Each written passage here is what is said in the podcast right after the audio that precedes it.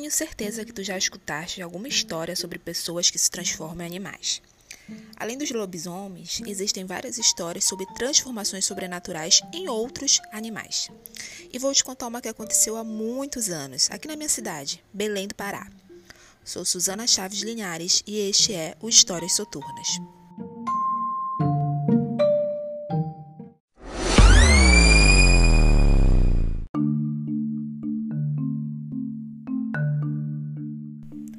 O Reduto é um dos bairros mais antigos de Belém e por isso é repleto de histórias sobrenaturais. Os moradores da rua 28 de setembro costumavam sentar em frente de suas casas em uma época que era comum conversar na rua até tarde da noite. Mas todas as noites, próximo das 22 horas, algo estranho acontecia. Uma enorme porca passava correndo da Praça Magalhães Barata em direção ao Igarapé das Almas e quando chegava no igarapé, ela sumia. Alguns moradores procuravam pelo dono do animal. Perguntaram na vizinhança, para conhecidos, e ninguém sabia. Outro fato estranho para os moradores era a presença de uma estranha senhora que ninguém conhecia, mas era sempre vista andando do Igarapé das Almas para a Praça Magalhães Barata e ficava vagando pelo local.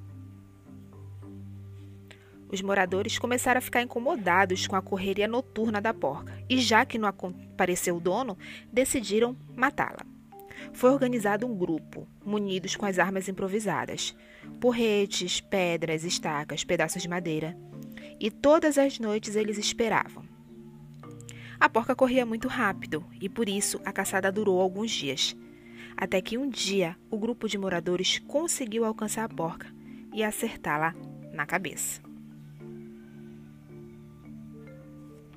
No dia seguinte, o mesmo grupo foi até o Igarapé das Almas e, para surpresa de todos, o corpo da porca não estava lá. No seu lugar estava a velha misteriosa, morta e muito ferida, como se tivesse sido atacada por paus e pedras.